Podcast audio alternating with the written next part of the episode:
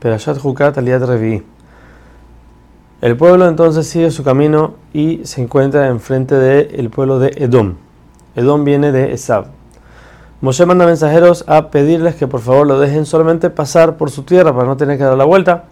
Le dicen, no solamente vamos a pasar sin tocar nada de lo que tienen, sino que aún que tenemos el manantial y tenemos comida y todo, vamos a comprar de ustedes para que ustedes así ganen dinero. Moshe le recuerda al pueblo de Edom que la promesa de, Abraham, de Hashem Abraham de que su, descendencia iba a ser esclava era tanto para Jacob como para Esab. Solamente que Esab salió de la tierra, se fue a otra. Por eso Jacob, Jacob fue el que recibió esa promesa. Entonces, por lo menos, ya que no pasaste lo que pasamos en Egipto, déjanos entonces pasar solamente por tu tierra. Pero Edom se rehúsa por completo, tanto así que salen a guerrear contra Israel pero Israel entonces decide dar la vuelta y cambiar de ruta.